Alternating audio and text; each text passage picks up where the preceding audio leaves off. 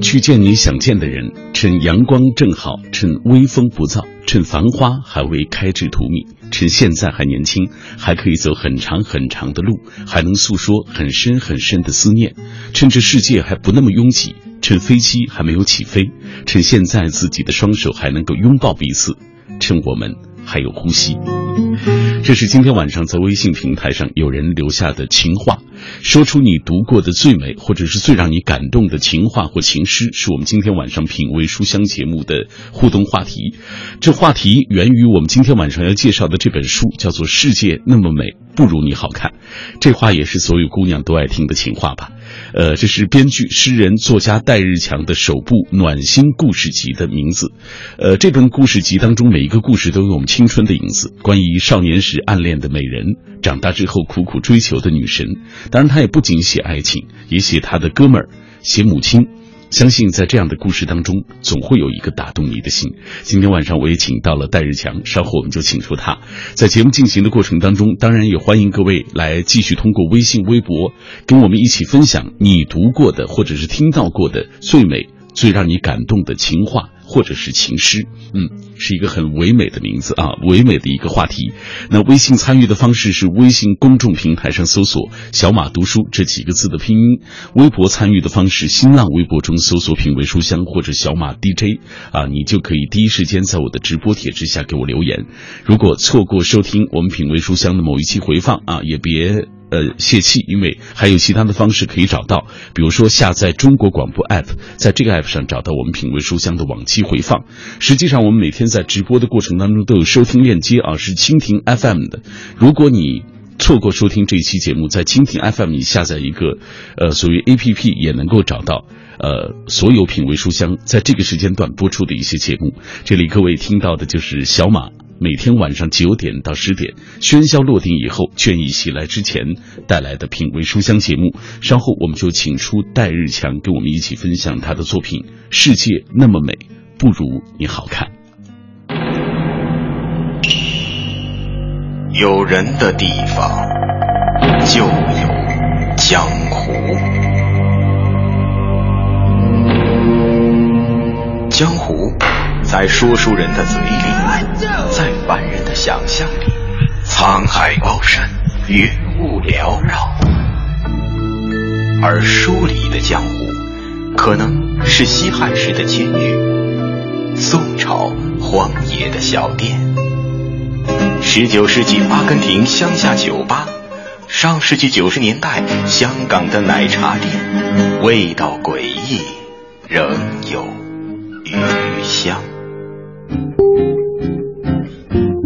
每晚九点，繁华落尽之后，倦意袭来之前，品味书香，陪你在书中最华丽的江湖闯荡闯荡。这里各位正在锁定的就是品味书香，每天晚上我们在这里陪你在书中最华丽的江湖闯荡。我是小马，每晚都带来一本书。我们也认识一个新朋友，今天认识的这位戴日强啊，也是一位这两年突然之间我们看到他的作品在朋友圈当中都被疯狂的转发啊，他又是一个新锐的写作者，走进了我们的直播室当中。有请戴日强，你好，戴日强。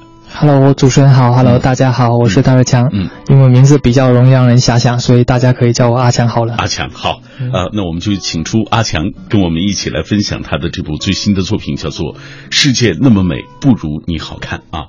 刚才我说了，呃，阿强是这两年好像。冒出来的一个新的写作者啊，其实这两年文坛冒出了很多年轻的写作者，而且势头很猛啊。这些写作者大都是从豆瓣啊、简书啊、这样片刻等等这些写作的平台涌现出来的。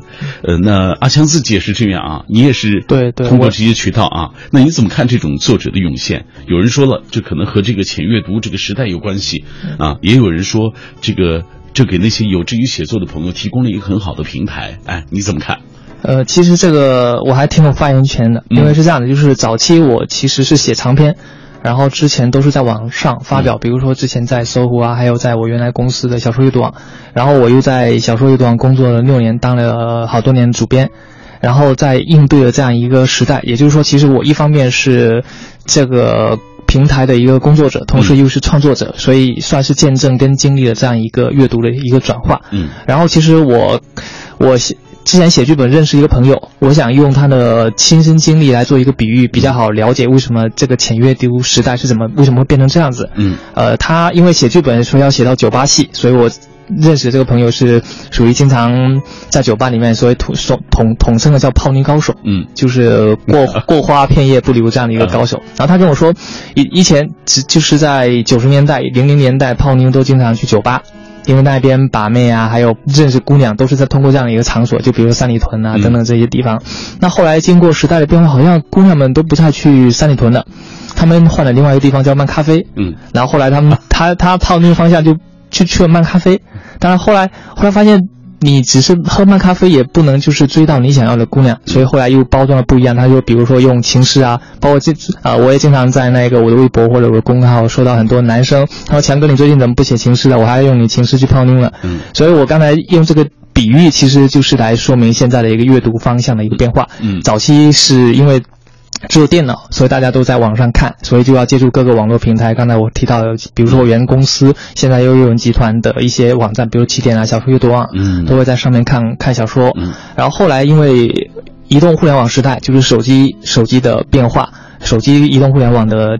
就是流行，大家都流行在手机上看。那手机上看，就因为它的屏幕也好，还有阅读时间也好，还有你拿手机还要兼顾其他事情也好，所以这一些 A P P 也好啊，还有公共微信号也好啊，它所带来的阅读感更符合时下的读者的一个口味，也是更符合时下创作者本身而言写这种刚才像啊马老师说的这种浅阅读也好啊，或者是微创作也好，更符合这种时代潮流的发展。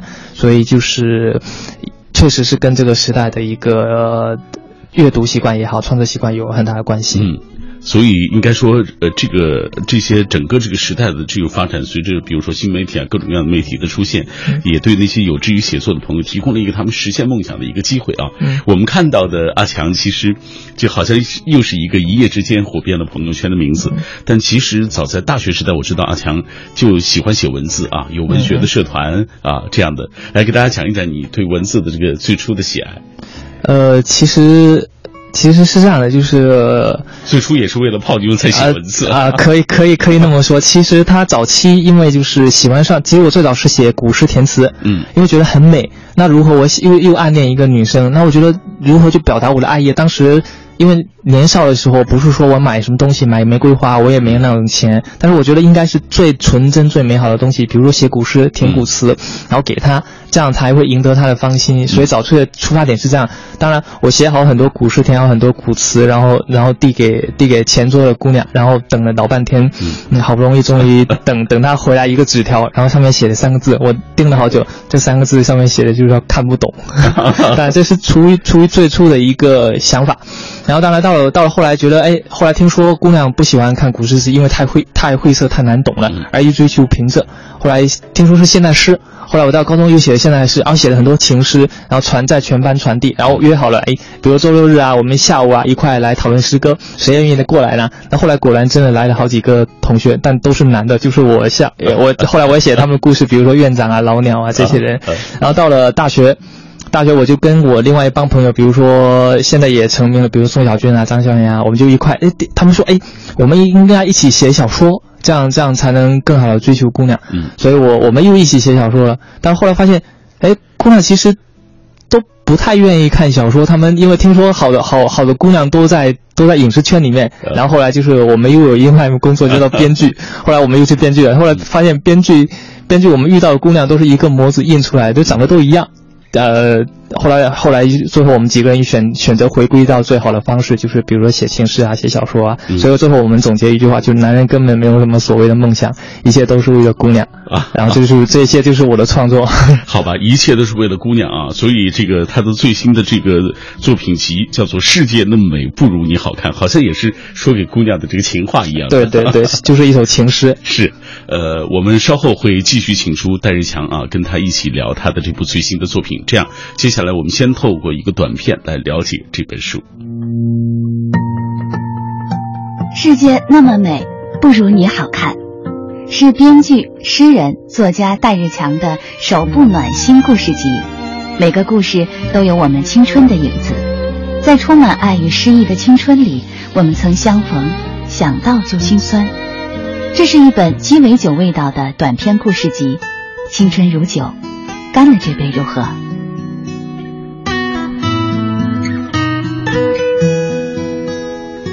看到一个朋友的留言啊，说原来姑娘啊。原来爱情可以催生一个 一个男人这么多的斗志啊！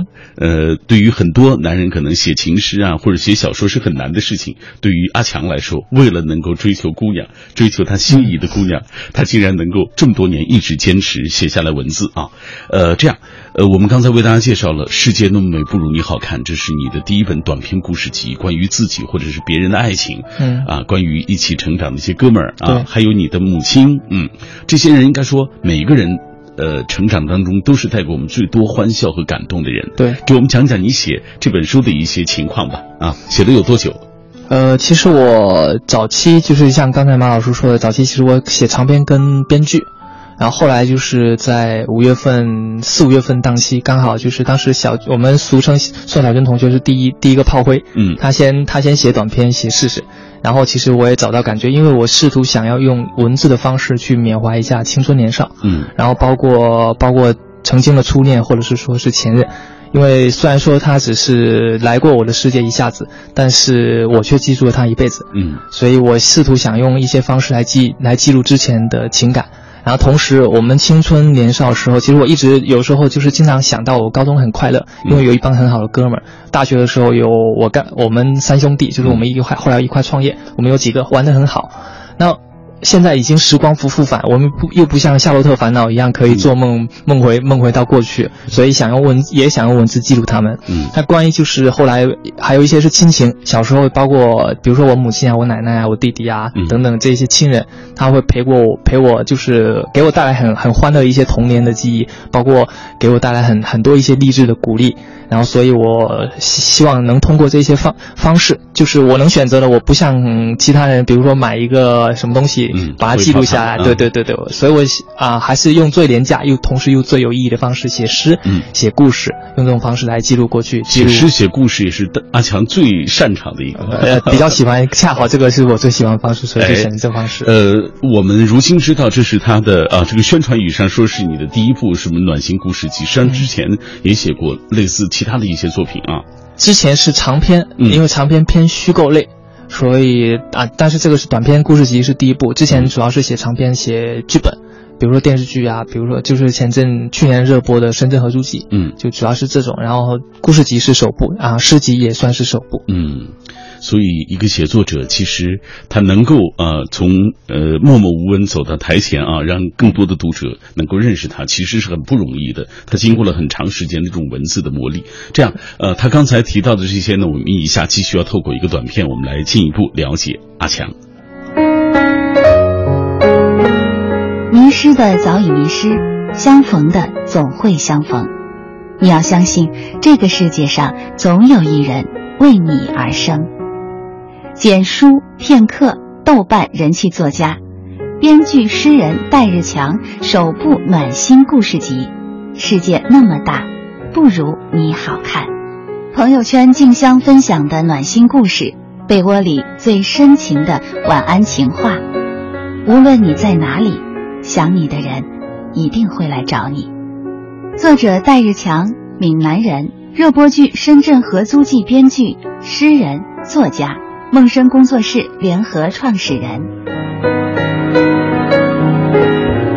这个梦生工作室的联合创始人说的就是你和张宣阳和宋小军啊，对，因为这两位都曾经做客过我们的节目啊，嗯，呃，所以咱们一会儿呃，早就想过来了，稍等一会儿也会聊一聊所谓梦生工作室的工作，呃，我们继续回到这本书当中啊，今天介绍《世界那么美不如你好看》这本书写的最多的篇幅就是关于爱情啊，对，哎，来讲一个这本书当中你印象最深的写的印象最深的这个爱情故事。其实，呃，书里面写的包括我自己的，还有我很多好朋友或者前同事的爱情故事。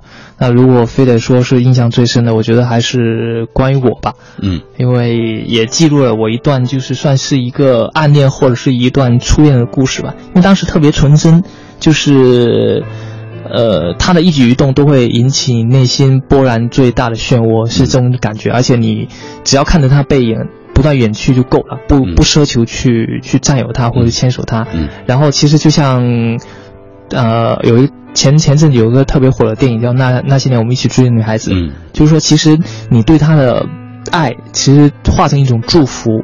就可以了，这是当时就是包括现在的一种感悟。其实当时有很多，嗯，很开心的事情，比如说我们可以他坐在我前面，我们就我就会一直就像那些年一样，会拿着笔去 去戳他也好，然后他他也会转过来，就是直接拿着本子打，就直接咔。当时的我觉得，我跟你说，你你有没有觉得小男生的时候，就是好像去招惹他，就是一个很快乐的过程？对，因为其实特好玩的一件事情。后来我写过一个叫做《初恋马尾辫》，当然没有收录到这个短篇集里面。其实我。想表达的是这样，就是在最懵懂时刻，或者说呃，可能听众有一些是女孩子，就是你会发现，其实，在你读书的时候，有一些男的总是喜欢给你做恶作剧，而且是当时你，因为很多女孩子当当年都是绑完马尾辫，很多女孩女孩子很多男孩子很喜欢揪你的马尾辫。其实你好好回想一下，也许这个喜欢给你做恶作剧或者把你揪你马尾辫的这个男子，肯定是喜欢你或者暗恋你多年，只不过他当时，呃，他 要通过这样的方式对来表达他的爱意。其实当时我也做过这些事情，比如说揪揪女生的马尾辫。嗯。后来其实因为我当时写字比较好看，然后又也算是一个文艺小青年，然后我们一块会一块出黑板报，然后出黑板报我经常瞎瞎搞瞎画，比如说哎你你经常在课本上画的挺好的，你要不你在你在黑板上黑板上也画一些比较有。画一些你拿手，我说真的是拿手吗？他说是啊，那好啊，我就画画画。他待待会转过来一看，怎么上面全都是 粑粑，就是大便，他他他疯了，直接又拿着书追我。这个是当时，但是后来因为自己不太敢表白，然后我的好哥们，也就当时中学的师长，他喜欢他，嗯，然后又因为我我我我跟她关系比较好，因为当时是班级上的女神，就是大家都不太敢靠近她，而是而且是那时候年代，嗯，然后我跟他关系比较好，又比较经常就是一块出黑板。报啊，一块玩啊，然后她就会让我去去去，比如说传传传情书也好，让我去帮忙追她。那而且当时他妈妈也认识我，嗯，然后他说那那。他自己去肯定会被他被他爸妈扫扫地出门，那肯约着我就哎顺理成章的就就过去了。嗯，然后他当时就就采用那方式，他说哎能不能约他出来，周末我们就来去出去玩。我当时也一方面自己也不敢表白，但是我又不好意思阻拦兄兄弟去表白。他说好吧好吧，然后就骑了一辆自行车去约他，然后等等把他约出来时候，发因为发现我哥们是骑的是摩托车，你知道吗？当时因为摩托车非常在那个年代会比较来说啊比较拉风，所以所以他就载着他摩托车，但他我。那那一个女生是带喜欢摄影，带着带着照相机，她就骑着摩托车很拉风的带带她去跑。我我 我在后面跟一个傻逼似的骑着脚踏车在后面追啊追啊。后来终终终于追上他们，但哎我我跟他哥们还很厉害，很会讲笑话。我当时比较腼腆，不会讲笑话，所以他们就一直在讲，一直在笑。我在旁边一直听着，一直听着，一直听着。当然这些都组成我。中学时期，然后或者是青春年少时期一些非常好的美好的回忆，虽然说有些酸涩，有些苦，有些苦吧，微苦吧，但是这些味道，我觉得都是会成为我非常美好的一个回忆。我觉得每个人心中都有这样一段初恋，也许他能成为你呃一生的伴侣，也许他中途就离开，但是其实有些时候是我们要去感谢这一些美好的回忆、美好的初恋，因为他教会我们成长。嗯，呃，在这本书的开篇，他也写到了一段故事啊，说到文雅。啊，就是你的一个好朋友，其实也是曾经你们青梅竹马的一个一个朋友，嗯，呃，然后你说每个人心中都有一段青梅竹马，也许他陪你走完一生，也许中途就离开。如果能携手到老，那便是此生最幸福的事。如果有缘无分，我们依然心存感激，因为他们的陪伴让我们不断成长。更也许那些时光没有那么多遗憾需要去感伤，重逢的都是幸福，迷失的叫捉迷藏。我们都在寻找那个幸福的自己，直到永远。嗯。这是在呃这本书当中啊，其中写到的一段。这样，我们今天在节目进行的过程当中，我也看到很多朋友在跟我们保持紧密的联络。今天大家在说他们听过的呃比较感动的，或者是感人的，或者印象深刻的一些情话。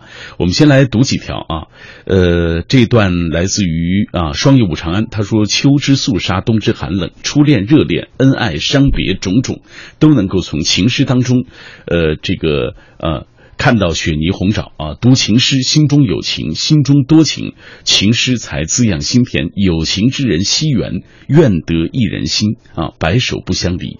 寻情之人愿如月老啊这个词对联所言，愿天下有人终成眷属，这是前生注定。是啊，前生注定是莫错过姻缘，用生命真爱书写专属自己的最美的情诗吧。啊，还有一个朋友。呃，他喜欢的情诗是“只为一人，终其一生，天涯海角，唯愿君安”。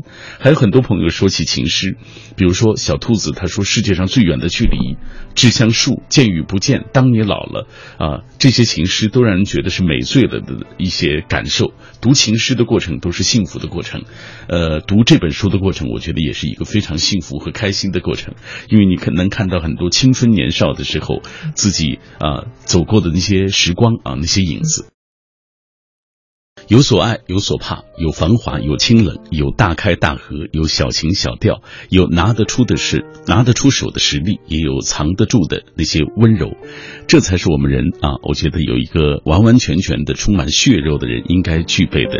一些特性，我是小马，感谢各位继续停留在我的声音世界当中。每晚我都有一段陪你读书的时光。今天晚上带来戴日强阿强的这本暖心故事集《世界那么美，不如你好看》。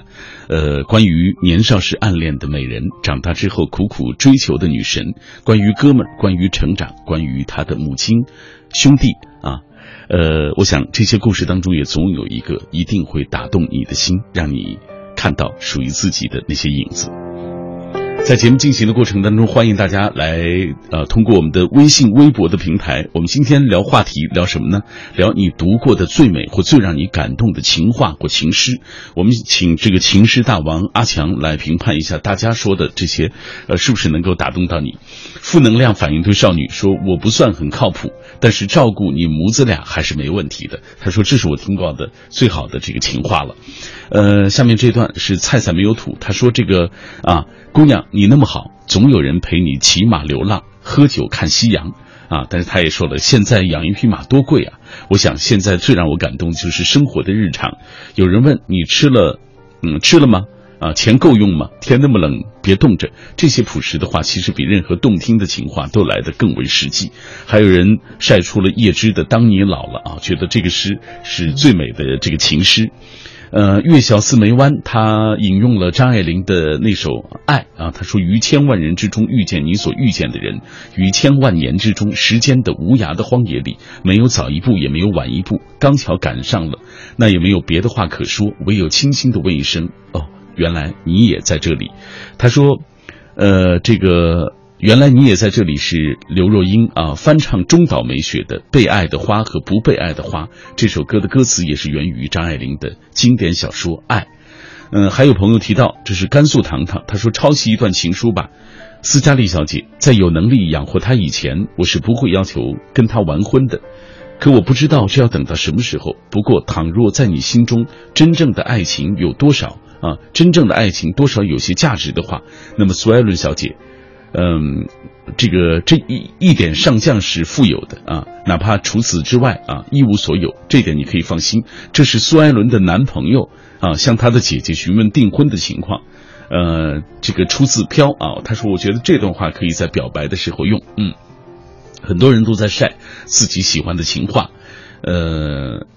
我们继续来看一看大家的留言。樱花说：“世界那么美，不如你好看。”让我想起曾经看到的一张一对老夫妇牵手漫步的照片。岁月夺走了他们的容貌，但是却改变不了彼此在对方心中的重要性。所以能够牵手一直走下去，实际上是最美好的事情。你看，大家都在晒有关于各种各样的情话。其实这本书当中啊，呃，它还包括一个所谓的情话笔记本。世界那么大，不如你好看啊！这个这个情话写的都很美，我们给大家读一条，就读这个，呃，这个开篇诗。哎，对，开篇诗，也就是世界那么美，不如你好看。说，都说是，都说这世界那么大，想带你去海边看烟花。你没来时，我嘴里藏着辣；你出现时，我心里在跑马。说很想你，会不会太浮夸？想牵你的手不放，你知道吗？还假装自己很优雅，偷偷撩起你的长发，在你耳边说一世的情话。世界那么美，不如你好看。嗯，关于写情诗这事儿，给大家讲讲吧。我觉得，因为这本书当中这个情话集当中，你写的全是情诗。呃，这情诗是写给谁的？呃，其实刚才嗯呃，其实。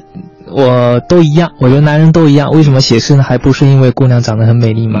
为什么写诗呢？还不是为了讨好你吗？其实我也是一样。呃，呃，在生活过程中，或者是从从小，就是从刚才提到了，从高中时候开始，无论是写古诗也好，或者写现现代诗，呃，都是为了讨好一些姑娘。当然，啊，结果，嗯，结果会比较悲惨。最后姑娘们都说看不懂啊，或者是哎，你写这个。呃，我也不知道什么意思啊，当然这个是慢慢的、慢慢的成长、慢慢成长，最后磨练的，呃。呃，金铜墙铁壁，所以只能是说，呃，帮助别人去写情诗。一方面自己会看到，嗯，女神也好，或者自己喜欢的姑娘会写情诗给他。那后来有很多男生想要追女生，都会在朋，呃，就是在公众号或者在微信留言给我。哎，强哥最近还写怎么不写情诗的？我还要用你的情诗去泡妞呢。然后还还有一些人买我的书的时候，还会说一句，能不能在上面写一句情诗，我要送给我的初恋。然后还还有一些就是说。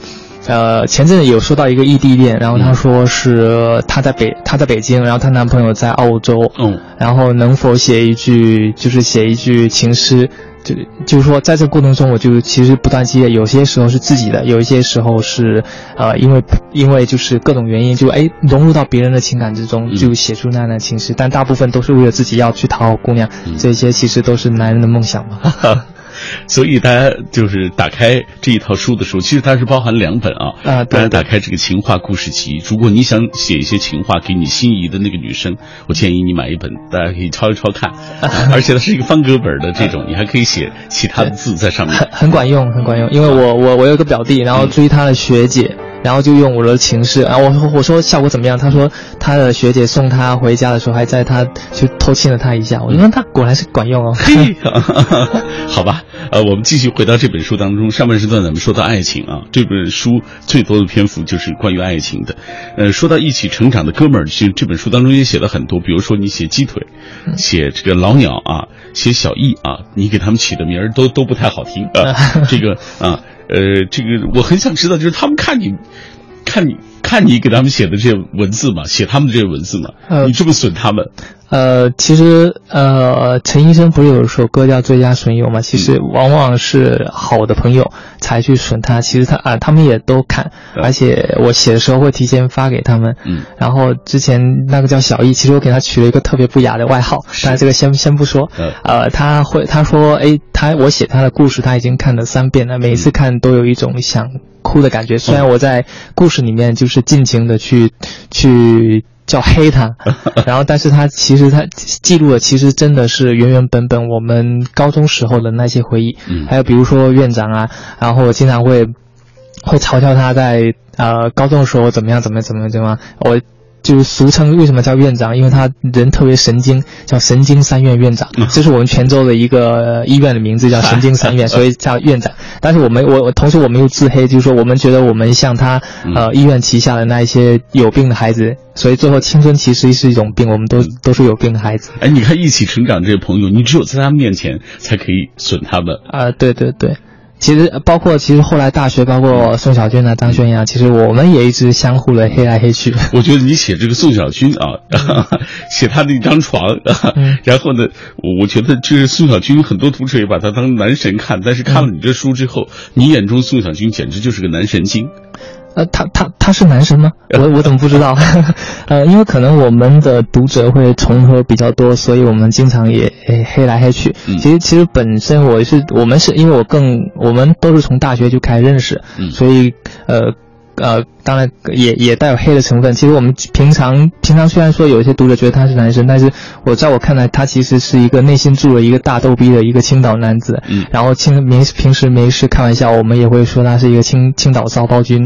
然后其实是这样一个比较真实活泼的这样一个青岛男生的这样感觉。你看朋友们之间在一起啊，呃，就是特别的可以肆无忌惮的开玩笑啊，是很快乐的事情。当然这本书当中也写到你的母亲啊，说一说。就你和你的母亲的关系，很多人都很羡慕，就像朋友一样。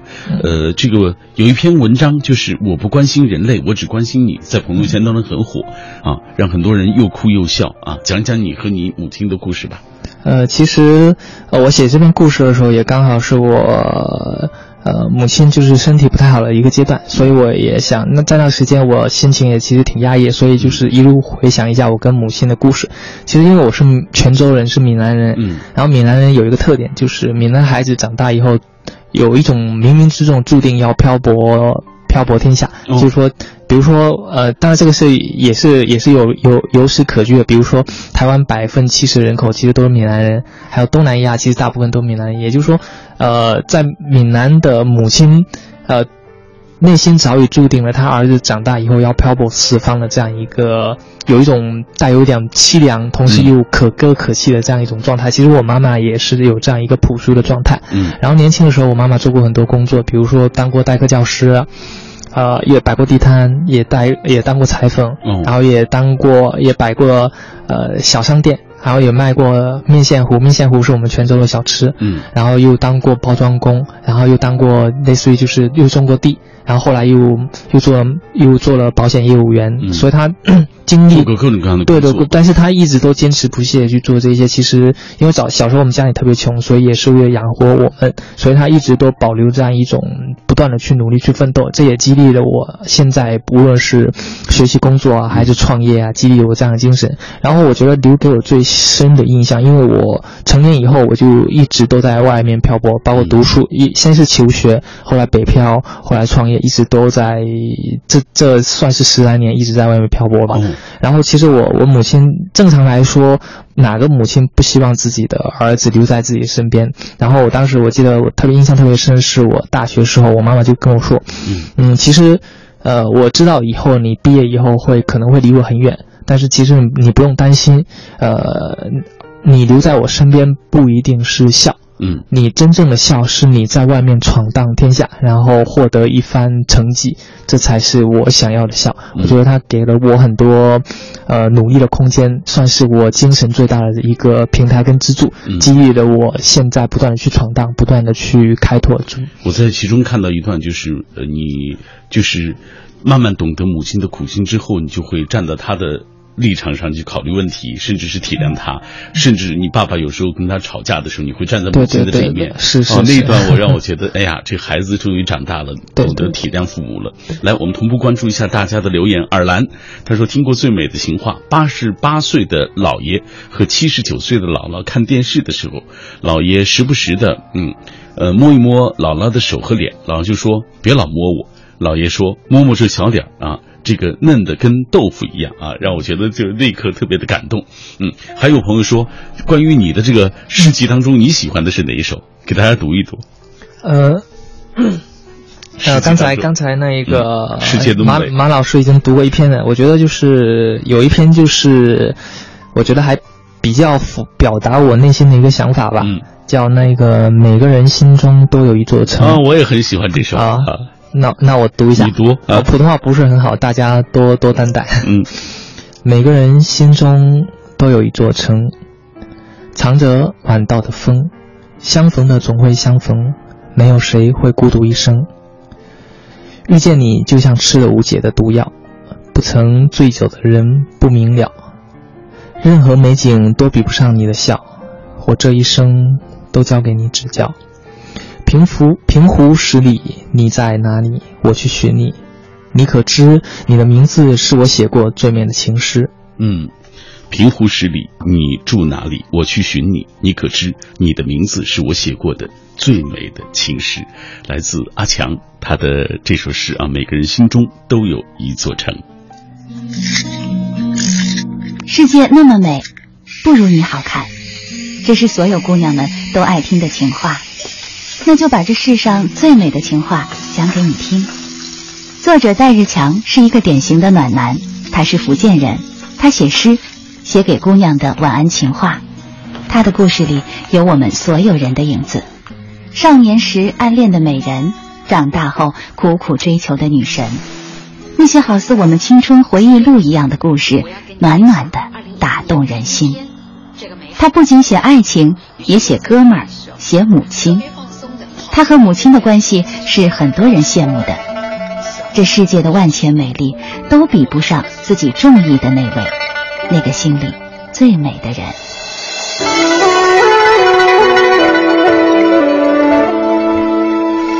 今天我们介绍的就是来自于阿强的世界那么美不如你好看。有朋友已经在问这本书现在目前在哪里有售？呃，因为刚刚上市，所以目前在当当、京东、淘宝应该都能买得到。嗯，然后那一个或者是关注我的公共号“带阿强”，里面也能通过微商，就直接上面菜单呢能点击到签签名版。嗯，呃，谢谢大家支持。哎，有朋友说了，我就觉得宋小军是我心里男神，因为他的文字很用心，也很用力。其实我正常来说，我们三一直。读者都说，其实我才是颜值担当。的确，我觉得是你的确是颜值担当啊！谢谢谢谢。反正大家也看不到。来，我们继续进入这本书当中。你看，如今出了书，写了诗，还做编剧，感觉是全方位发展了啊！呃，这几样当中哪种在你看来是最难？哪种最容易？啊，我觉得三方面都挺不容易的。但是如果算起来，其实是写诗最难。但是。呃，我指的是从意境上，嗯，但如果从工作量上来说，呃，编剧会最难，这是两种方法，两种方式。为什么？就是其实，写诗跟写文更像一匹野马一样，嗯，然后我们可以无拘无无拘无束的奔跑，更自由、更开开开开阔，就像孩子一样追求比远方更远的草原。是对，然后但是编剧更像圈马一样，所谓圈马就是把你。框在一个框框里面，比如说框在一个院子里呀啊，或者框在一个固定的场所里面，让你按规按规则去创作。嗯，然后比如说要追求接地气啊，要追求场景化，要买八幺服啊，然后同时要。几分钟抖一个笑点呐，同时要追求一个悬念感跟后面的一个高潮点，所以很多的条条框框去束缚住你，但是各有各的一个束缚。就比如说野马，你虽然说爱的一匹野马，但是你心中没有哪有那么多草原去供它成长？没错，所以所以各有各的难处，但是对于。对我来说还是写诗最难，因为一直想讨好姑娘，但是姑娘们都看不太懂。呃，我之所以问这个问题，是因为现在，呃，现在阿强和宋小军，包括张宣阳啊，你们三位在做这个梦生工作室的这个工作啊，自己创业，呃，其实就是做编剧这一方面的工作啊。我们书做编辑啊。啊，我们有，我简单说一下吧，因为就是编剧只是其中一块业务，我们一方第一方面就是培养 IP，嗯，呃，帮更多作家。打造更多 IP，出更多书，同时把这个书全版权运营，然后全版权运营的过程中就会涉及到编剧，嗯，同时因为要转化成电影，就比如说以小娟的玩命爱为例子，就是出书、传播，还有我们最近推出的话剧，还有后续我们要跟万达做的电影，呃，所以就涉及到刚才说的就是全版权运营，包括影视制作，嗯，这一些业务。嗯，好，呃，那我们今天为大家介绍的这本书的情况已经要接近尾声了啊。如今这本书已经正式和读者要见面了，你对自己这部作品有什么样的就是期待吗？啊，因为作者总是希望自己作品能够被更多的人读到。啊，我希望就是能帮助到更多的男生。呃，通过对，因为男人目的都一样，呃，通过我这本诗集，或者是通过我的暖心故事，追到心仪的姑娘，同时也希望能陪着无数个无眠的姑娘度过无数个晚安的夜晚，然后把这些情话说给他们听，陪他们到雨停，陪他们到天明。嗯，啊，其实这是我的期待。那你想，就是希望这本书通过这样的本书，别人认识一个怎样的一个你？呃，我平时会比较严肃一点，呃，我。下属经常说，之前我下属说我是一个冷暴力，嗯，都比较严肃。但其实我内心其实住着一个小暖炉，就像一个一杯温暖的鸡尾酒一样。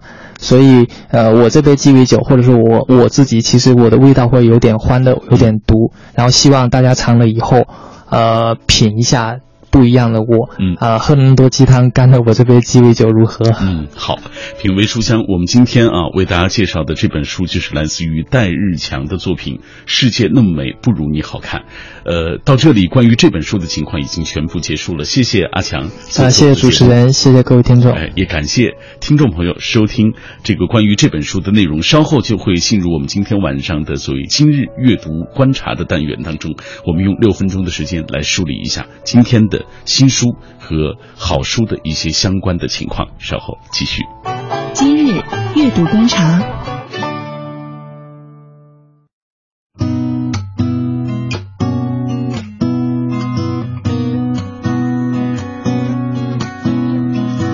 好，今日阅读观察，首先来关注意大利作家莱维的经典作品，叫做《再度觉醒》的相关的情况。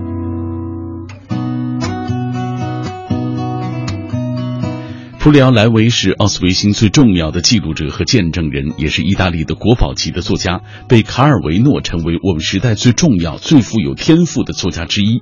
这本书再度觉醒，是普里奥莱维继经典之作《奥斯维辛幸存者》之后最为畅销的一本大屠杀回忆录，被国外媒体称为文学世界的卓越成就。一九四五年，普里莫莱维与另一些奥斯维辛的幸存者被苏联红军从德国死亡营中救出来，返回意大利时，经历一段奇妙而坎坷的旅程。他经过苏联、匈牙利、罗马尼亚，途遇形形色色的幸存者，出生在集中营的无名幼童，精明独立的希腊人，轻快活泼的乌克兰姑娘，向意大利人寻求庇护的德国军妓等等。每个人都怀揣着不同的故事，要去往不同的地方，但每一个人都依靠生之意境，坚强的活着。对于莱维而言，这是一段绝无仅有的休战期，不仅指外部世界的休战，也是经历了奥斯维辛摧残之后，试图重返光明、重建秩序之前的过渡阶段。那这本记忆之书，载满了死亡、流离与痛苦，也记录了信仰、希望与勇气。推荐给电波那端的你。再来关注社会科学文献出版社引进出版的《一九四三中国在十字路口》的相关消息。一九四三，中国在十字路口是国家记忆致敬历史记录者年度历史图书，中华读书报的年度十大好书，以及北京晨报年度致敬图书。一九四三年，不平等条约被废除，蒋介石写作并发表了《中国之命运》，并且与罗斯福与丘吉尔在开罗会议上会晤。宋美龄在美国国会发表了历史性的演说。新疆脱离了苏联长达十年的控制，回归中央。河南遭遇到了灾难性的饥荒。中共正在经历延安整风中最后也是极左的抢救运动。一旦把关注点集中在这个特定的一年，就能发现这一年发生的很多事情都对后后来的历史发展起到了非常重要的作用。那作者试图在这本书中对一些特定时刻进行史实重建，在作者看来，这是比中美关系为核心的狭隘的抗战研究更好的办法，由此得以理解那些决定中国命运的广泛的社会、政治、经济、军事和外交发展事务。最后一条，我们来关注曹建伟的新作《百年童话》出版的消息。《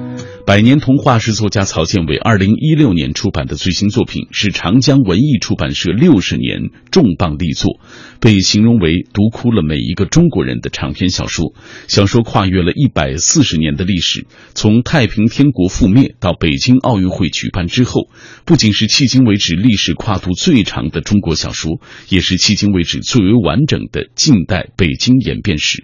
小说以铁布衫武士赵铁生传奇的人生为主线，穿插数十个人物不同的是人生起伏，在这些平凡或传奇的人生历程中，是绵延了五代人生的感人肺腑的永恒爱情，是中国人生命中深深蕴藏的爱的哲学，触及中国人灵魂深处的共鸣。好了，以上就是二零一六年一月二十六号的今日阅读观察。到这里，今天晚上我们的品味书香节目也全部结束了。明晚九点，小马和你不见不散。在南方的艳阳里，大雪纷飞；我在北方的寒夜里，四季如春。如果天黑之前来得及，我要忘了你的眼睛，穷极一生做不完一场梦。在和谁谈论相逢的孤岛，因为心里早已荒无人烟。他的心里再装不下一个家，做一个只对自己说谎的哑巴。他说你任何为人称道的美